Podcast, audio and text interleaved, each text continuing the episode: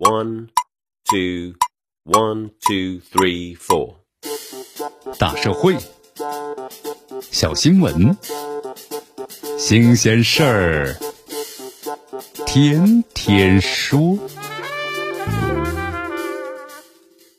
朋友们，你们好，这里是天天说事儿，我是江南。引发社会震惊的甘肃白银山地马拉松越野赛的事故啊，应急救援行动呢，五月二十三号就全部结束了。一百七十二名的参赛选手，二十一名遇难，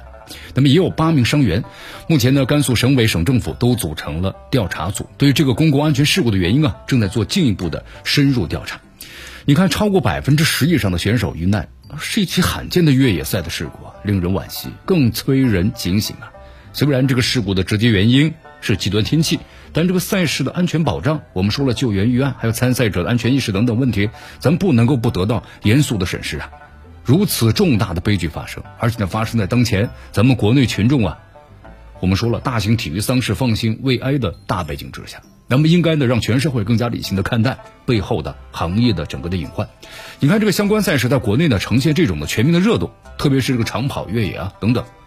那么这是近几年的事情，有一个重要的。转折点就是从二零一五年开始啊，赛事的审批权呢由中国田协下放到地方了。那么审批权限这一下放之后，效果呢立竿见影。根据中国田协发布的报告，那么发展到二零一九年呢，全国共举办了一千八百二十八场次，那么覆盖全国呢达到三十一个省市区，参加人数啊达到了七百一十二万。你看这个赛事像井喷一样，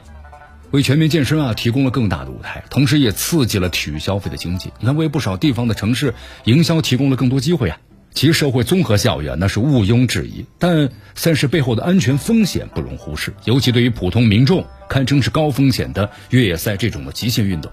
你看，在这次极端事故之前，那么近几年各地的相关赛事的安全问题也时有发生，也引起过不少的社会关注，还有公共的讨论。其原因是多方面的。比如说，在咱们国内的话，以开放性和参与性为特征的群众性的赛事，我们说其实更像啊全民健身运动。但是呢，很大程度上脱离了这个专业赛事的标准，也让这个办赛方和参加者，我们说了都是呢不自觉的估低了，就是其专业要求，还包括安全这个风险的问题。还有就受巨大的利益刺激，不少赛事参赛方啊，动辄就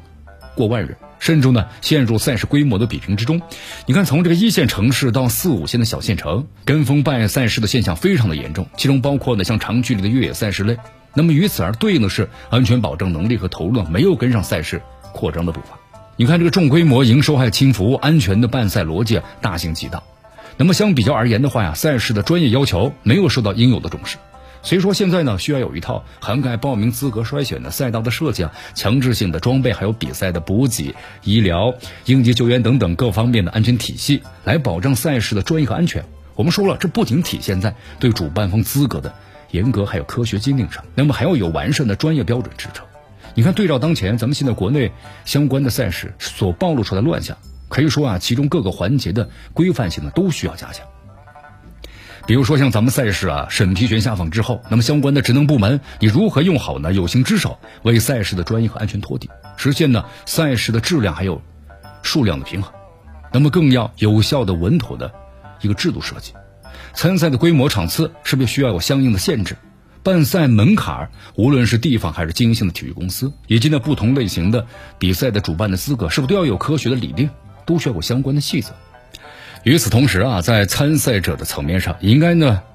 自身的评估一下水平怎么样，参赛能力怎么样，自己啊，由于是对于呢长距离的越野啊这种的挑战的极限的赛事，更是要在自我保护的前提下，敬畏比赛，能够迎难而上，也能够知难而退。既要了解呢自我的救助的知识，也要及时懂得要果断的申请的救援等等。那么这方面的相关规范呢，应该在赛事的手册当中予以明确。总之呢，最后咱们说一下啊，群众性运动的需求和热情呢，应该被满足呵护。但是我们说了，赛事不应该呢在牺牲安全的情况下呢狂奔。那么从政府还有企业到其呢参与其中的个体，都需要是量力而行。那么真正的树立安全第一的理念，或者说要等等我们的能力和专业的进步速度。那么这次白银越野赛的事故啊。使这个行业呢是至暗的时刻，理应成为推动了咱们国内的相关赛事啊走向更专业和更安全的一个反思的起点。那么同时呢，为引导越野跑等赛事啊我们说有序发展，还有就是实现赛事活力和专业、安全和双赢，给出呢制度性的解答。这里是天天说事儿，我是江南，咱们明天见。